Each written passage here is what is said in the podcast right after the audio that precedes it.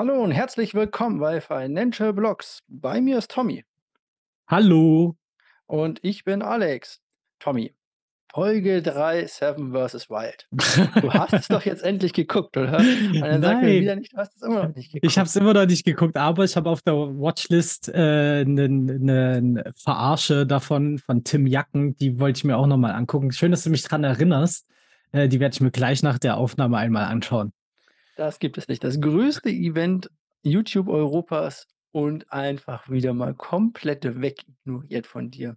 Ja, ich habe auch seltsamerweise in den letzten Tagen viel viele andere Sachen zu tun, ähm, die, äh, eben die Zeit langsam für sich beanspruchen, ähm, die vor allen Dingen dann auch mit Krypto zu tun haben oder mit der eigenen Firma. Da habe ich leider nicht mehr so die Zeit, mir wie lange war das? A 1,5 Stunden teilweise die Videos? Ja gut, einmal die Woche 1,5 Stunden, das geht schon. Oder ich glaube zweimal Ja. die Woche 1,5 Stunden. Das könntest du schon noch mitnehmen. Aber ist ja gut, wenn du dich nämlich so gut mit Krypto auseinandergesetzt hast, dann können wir direkt in diesen Dschungel eintauchen, den wir News nennen.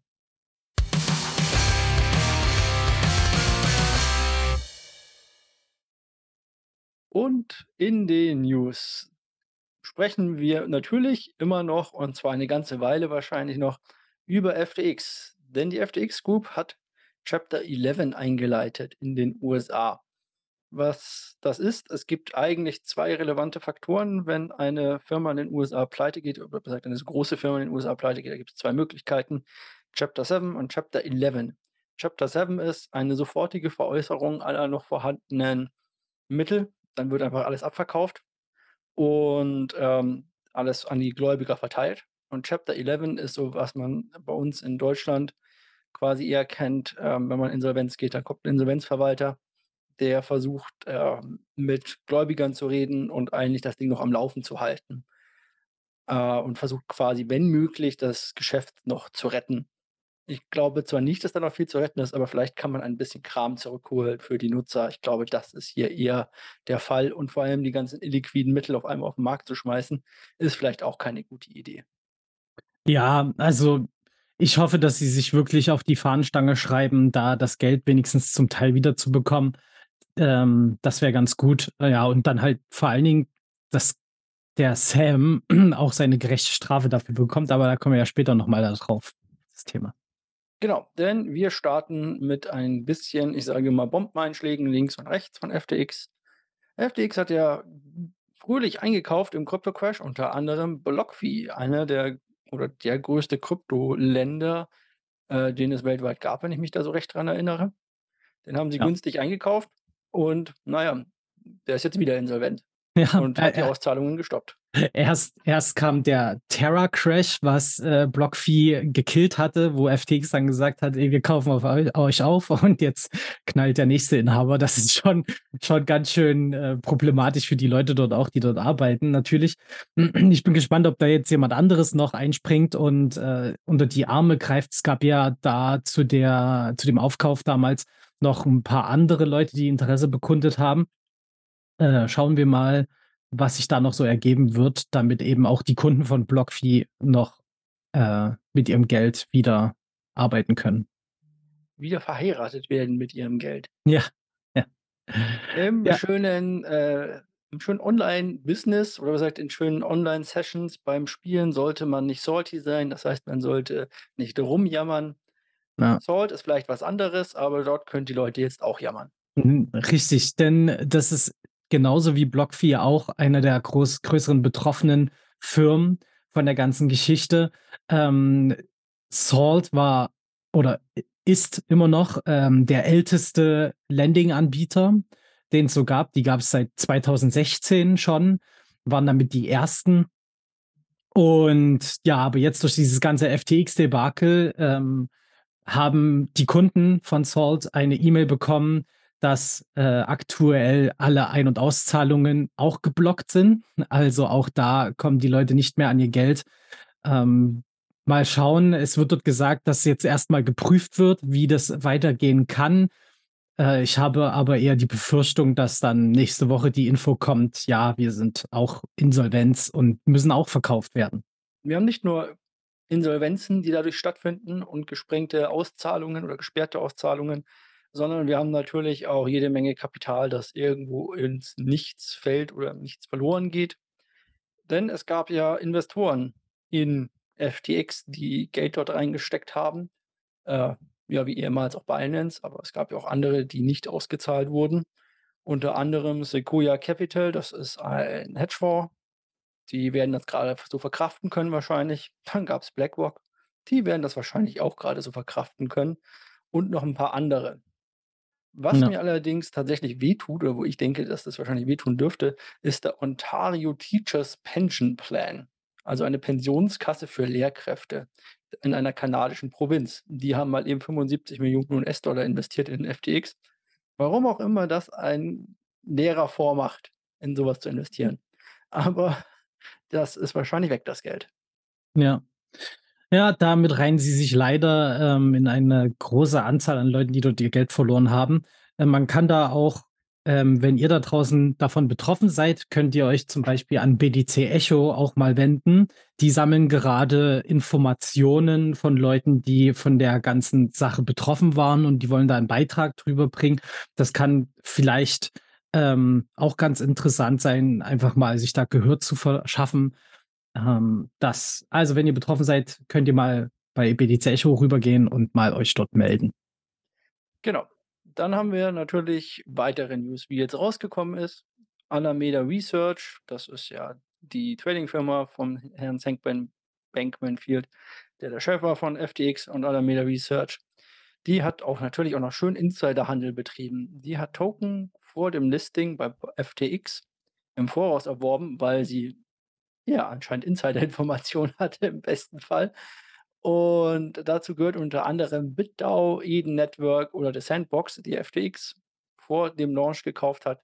Wenn so ein großer Launch war im Bullrun, dann war es ganz einfach, wenn man die Token hatte und die wurden auf einer großen Börse dann gelistet, dann sind die mal eben 20, 30, 50 Prozent nach oben geschnellt, sogar noch mehr vielleicht. Und dann konnte man die natürlich schön mit Gewinn verkaufen. Wenn man diese Information natürlich im Voraus hatte Ja. und sich vorher damit eindecken konnte, dann hatte man quasi eigentlich so gut wie ohne Risikogewinn. Ja. Äh, nennt sich Insiderhandel und ich hoffe, dass auch genau das auch, ähm, rechtlich Konsequenzen haben wird für die Leute, weil sowas geht halt überhaupt nicht. Also, ähm, das ist äh, grenzt schon an Marktmanipulation mit der ganzen Geschichte, weil eben der Dump danach, wenn man das dann alles wieder verkauft, auch schon genauso mit reinhaut wie der Anstieg vorher. Und, ähm, so bringt auch einfach Unruhe immer in den Markt und das wäre einfach viel besser, wenn alle nach den gleichen Regeln spielen, ähm, und eben nicht versuchen, jede Möglichkeit zu nutzen, sich zu bereichern, was es dann eben für Konsequenzen hat, wenn man versucht, sich an allen möglichen Sachen zu bereichern. Das hat jetzt FTX ja leider bewiesen.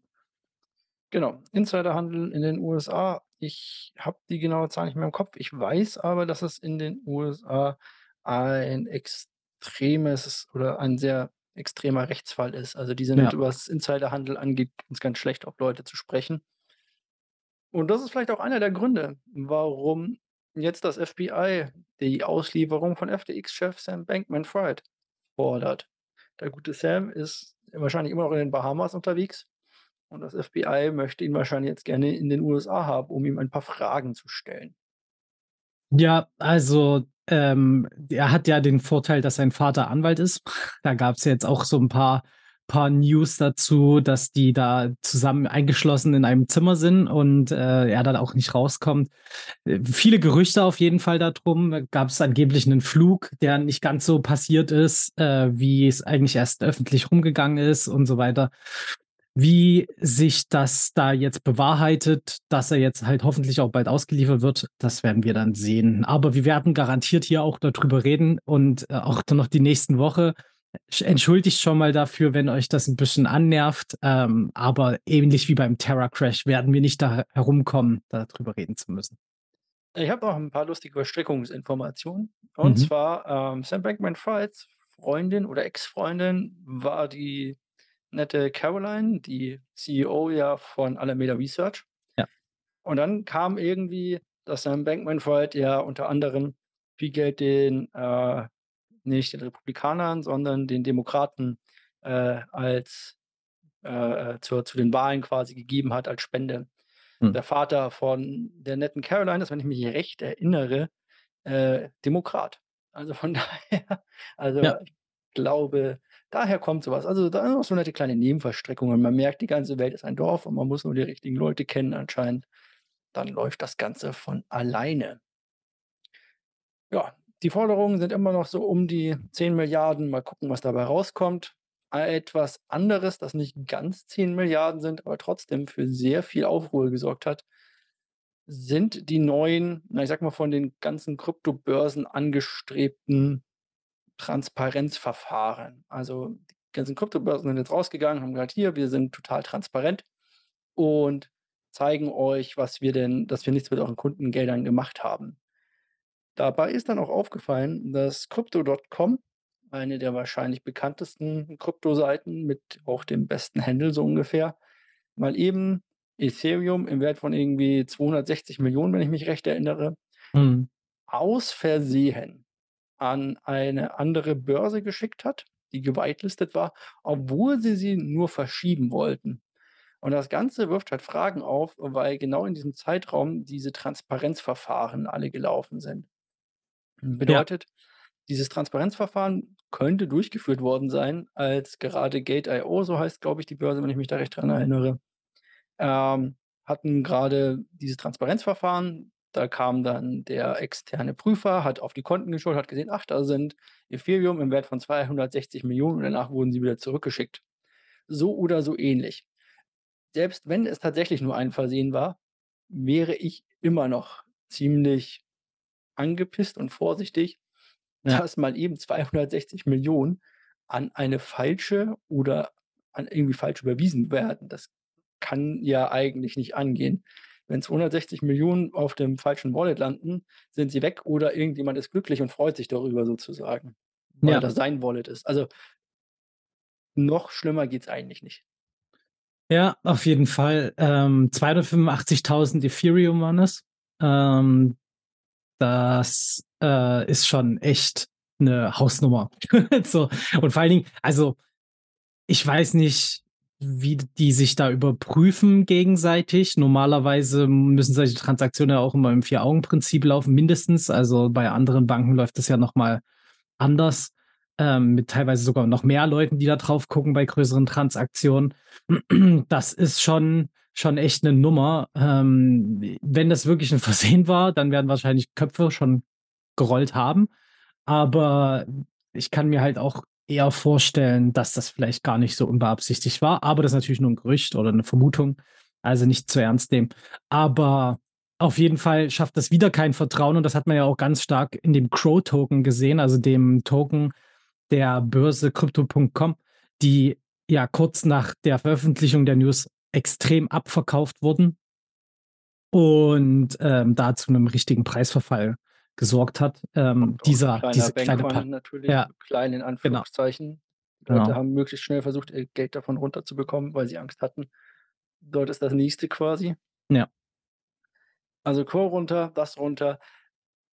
Im Kryptobereich ist das eigentlich relativ einfach. Dort gibt es Multi-Signature-Wallets und dann müssen 2 Leute quasi ihr Okay geben, bevor so 'ne Transaktion stattfindet. Ja. Vier-Augen-Prinzip auch noch sehr safe, wie gesagt, weil 2 Leute müssen drüber gucken. Und wenn das noch mal nicht schiefläuft, dann sollte man sich fragen, ob die 4 Augen vielleicht die richtigen dafür sind. Ja. Ehrlich Das gesagt. aber, ähm, zum Glück sollen ja jetzt in Zukunft, ähm, neue Verfahren ge äh, geschaffen werden, die eben sicherstellen, dass die Banken, also die Börsen, keinen Blödsinn mehr machen. Und zwar hat sich da Vitalik Buterin mit dem CEO von Binance, CZ, ähm, zusammengetan und die arbeiten jetzt an so einem Transparenzprotokoll, nennt sich Proof of Reserve von den Kryptobörsen.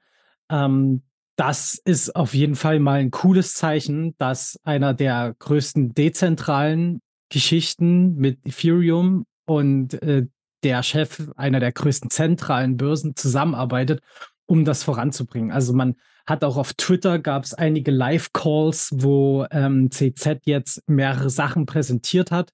Also, die wollen jetzt auch neben diesen diesen Überprüfungsverfahren wollen die ja auch ein ein, äh, Prinzipien für Börsen aufstellen, an die sich jeder zu halten hat. Eine Und Art jeder, der genau, eine Art Kodex und jeder, der sich daran hält und danach spielt, wird auch in einen Sicherungsfonds aufgenommen, wo die Börsen Rücklagen einzahlen können. Und wenn dann irgendeiner aus dieser, aus diesem Fonds mal in Probleme bekommt wegen liquiden Mitteln, dann kann dieser Fonds dafür genutzt werden, um eben diese Börse, diese, diese Bank zu retten, so eben wie das zum Beispiel 2008 durch die Länder bei den Banken gemacht wurden im klassischen Sektor. Das ähm, ist vor allen Dingen eine sehr coole Sache, um wieder ein bisschen Ruhe in, in den Markt reinzubekommen. Man hat das auch äh, gemerkt äh, an den Kursen. Nachdem diese Sachen veröffentlicht wurden, gab es weniger Volatilität. Also die Leute haben weniger gekauft und verkauft.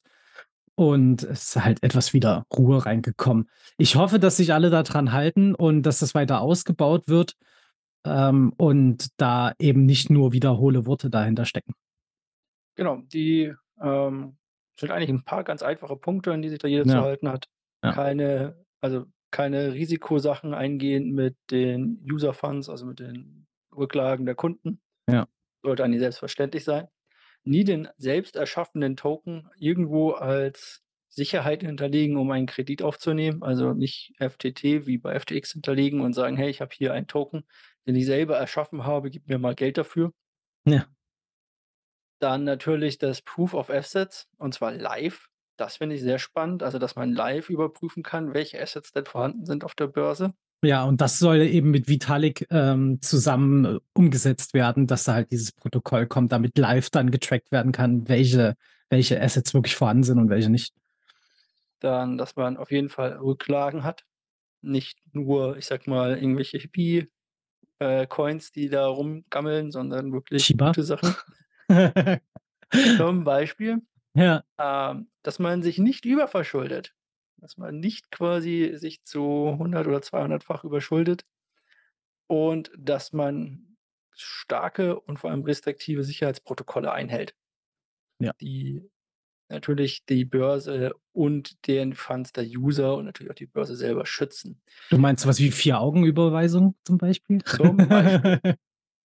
Oder Multisignature Wallets oder sonstiges. Da gibt es Ja. also einiges, was man machen könnte im Kryptobereich. Ja, und das ist halt echt, also der, der Witz halt an der ganzen Sache, dass es halt technisch auf jeden Fall anwendbar ist, ähm, aber jetzt erst solche Vorfälle braucht, damit ähm, die Börsen dazu getrieben werden, so etwas mal aufzubauen.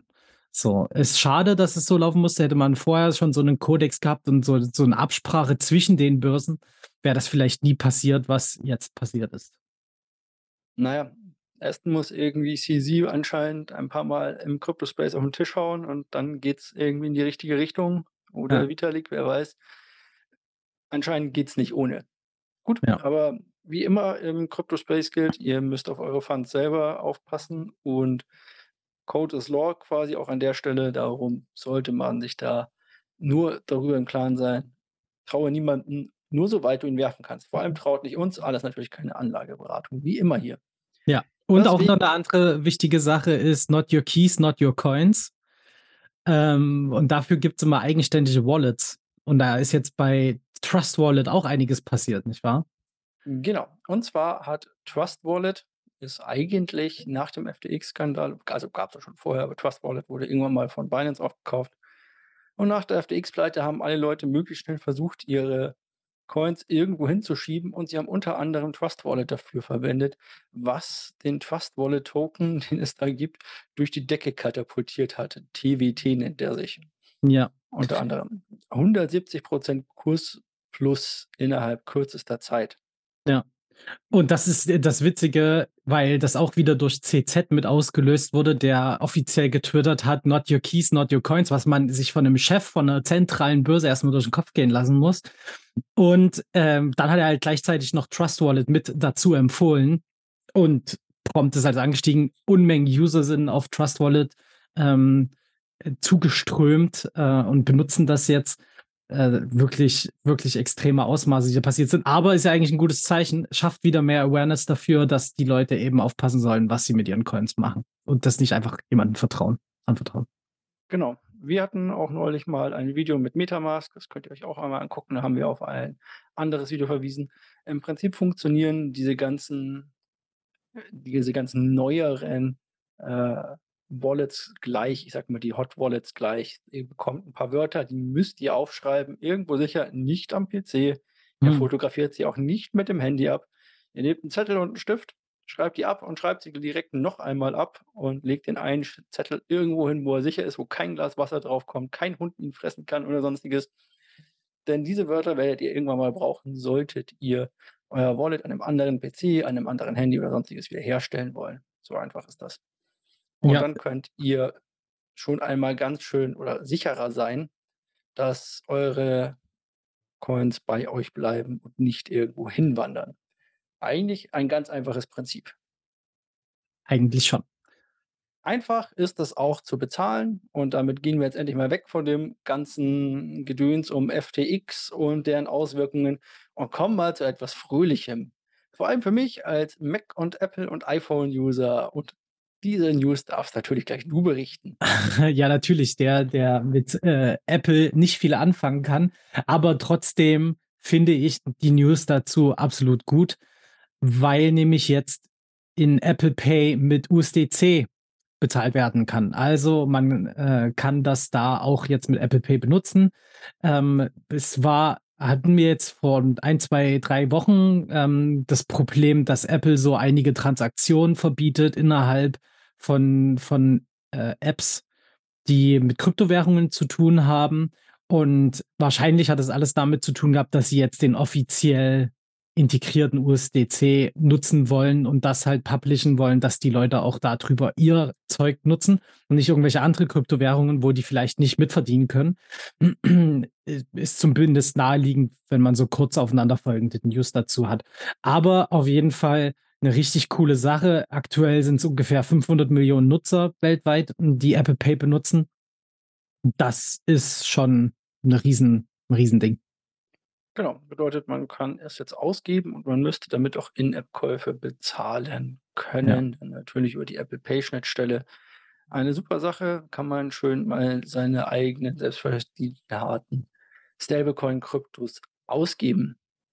Ausgeben kann man sein Geld natürlich auch für ETFs, aber immer noch nicht für Bitcoin Spot ETFs. Ob das jetzt an dem ganzen FTX-Drama lag oder an Sonstigen. Wir berichten jedes Mal wieder darüber und die SEC verschiebt den nächsten Bitcoin Spot ETF oder was heißt den nächsten, verschiebt den Bitcoin Spot ETF Entscheidung auf den 27. Januar 2023. Das ist Yay. ein darüber kann man sich schon freuen. Ja, es gibt so 'n paar Sachen.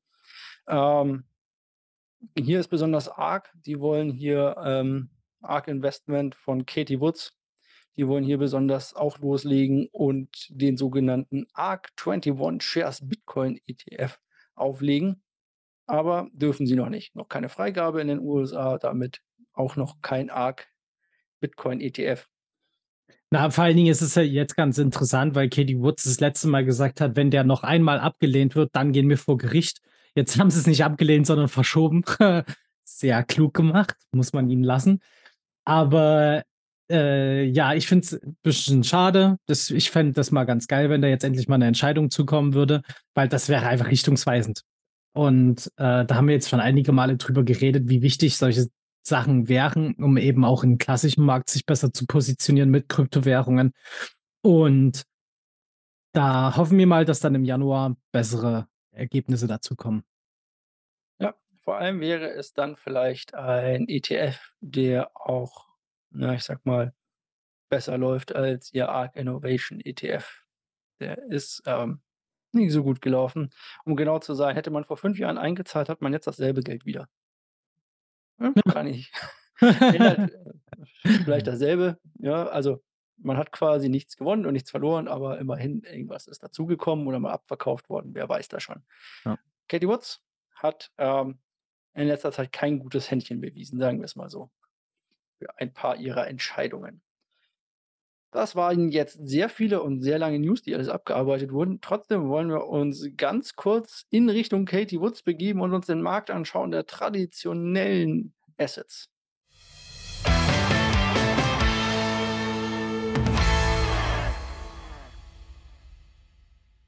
Ich spreche zwar gar nicht über Katie Woods im Markt, aber das macht ja gar nichts. ich habe hier mal was getriggert. So so so falsche Werbung und so weiter. Verklagt mich Genau. doch, wenn ihr wollt. Bitte nicht. Verklagt mich mich verklagt irgendjemand anders. Katie Woods, nein. Ähm, Zahlen von Target sind grade rausgekommen. Ich berichte hier quasi mehr oder weniger live. Die sind vor ein paar Minuten gedroppt. Na gut, jetzt inzwischen vor 'n paar Stunden. Und die waren enttäuschend und Was ist denn das genau? Was ist denn Genau. genau Target? Genau, jetzt muss ich natürlich 'n bisschen ausholen. Kann ja nicht jeder alles wissen und vor allem kennen wir Target nicht. Target ist eine Marke für Einz oder ist 'ne Einzelhandelsmarke in den USA. Sozusagen das Walmart der Besserverdienenden. Dort gibt es vor allem mehr Kleidung und solche Sachen, also vor allem auch mehr Markenkleidung, weniger auch aber weniger vor allem, äh, äh, Essen und so weiter, sondern hauptsächlich halt auch mehr Konsumgüter und daher nimmt auch Target einen Großteil seines, äh, Geldflusses, sage ich mal, durch den Kauf und Verkauf von höherwertigen Gütern, die nicht zyklischer Natur sind, wie es so schön heißt. Und die haben jetzt enttäuscht auf ganzer Linie. Walmart hat vor 'n paar Tagen gemeldet, bei denen lief es gut. Und jetzt muss man daraus einen gewissen gewissen eine gewisse Schlussfolgerung ziehen und die zieht gerade der Markt. Und deswegen sehen wir live auch einen kleinen Drop oder haben einen kleinen Drop gesehen im Markt. Und zwar hat die Börse ja angenommen, aufgrund der fallenden Inflation und der fallenden Inflationsdaten wäre bald sozusagen die Inflation überstanden, die Notenbank könnte vom Gas gehen und so weiter. Was sie wohl vergessen hat, ist, dass auf eine große Inflation häufig eine Rezession kommt. Und das haben ihr diese Zahlen oder hat dem Markt diese Zahlen wieder in den Kopf gerufen. Oder gesagt, diese Zahlen haben es dem Markt in den Kopf gerufen. Und zwar Target enttäuscht auf ganzer Linie und muss Stellen streichen und so weiter und so fort. Bedeutet, Besserverdienende, äh, geben weniger Geld aus und im gleichen Zug verkauft Walmart auf gleicher Fläche, das ist 'ne Maßeinheit, damit man halt weiß äh, damit man so was gut vergleichen kann. Also, auf gleicher Ladenfläche macht Walmart mehr Umsatz als im letzten Jahr und auch im letzten Quartal. Besonders zugelegt haben sie bei Besserverdienenden. Bedeutet, die Leute sind von Target, weil's ihnen anscheinend zu teuer geworden ist, zu Walmart gegangen. Wir sehen also, dass der US-Verbraucher langsam aber sicher auch an seine Grenzen kommt. Das sieht man auch an den Kreditkartenzahlen. Dort gibt's immer mehr Abschreibungen. Also, der US-Verbraucher hat auf Kreditkarte gekauft und kann seine Rechnungen nicht mehr begleichen. Diese Abschreibungen steigen auch. Wir sehen also, so gut das Ganze auch ist und so gern die Börse auch gerne nach oben läuft und diesen Dezember-Hype mitnimmt und Weihnachten und das 4. Quartal und alles ist super, sollten wir nicht vergessen, dass wir hier auch vielleicht vor einer Rezession in den USA stehen und die kann auch den Kryptomarkt hart treffen. Was da dagegen spricht, ist 'n bisschen, äh, der die Erzeugerpreise, die letzte Woche jetzt rausgekommen sind oder Anfang der Woche, ich weiß es grad gar nicht mehr Genau, genau. die waren Anf Die äh, waren genau, 'n Woche. st genau, die waren jetzt 'n Stück besser. Also, es gibt da haben wir schon mehrmals drüber gesprochen, die Verbraucherpreise. Ähm, und eben gibt's das auch für die Erzeuger und die sind besser gelaufen und dadurch hat es auch eben bei den bei den S&P 500 und Nasdaq mal so 'n kleinen Sprung nach oben gemacht, als das veröffentlicht wurde. Ähm, ich finde es 'ne sehr interessante Kombination, wenn eben solche Sachen veröffentlicht werden, aber dann halt Stellen gestrichen werden. Also, Target ist ja jetzt nur einer. Es gibt auch andere, die, ähm, damit zu tun haben, dass sie jetzt Stellen streichen müssen, mal neben Twitter. Äh, ja, also, es bleibt weiterhin spannend.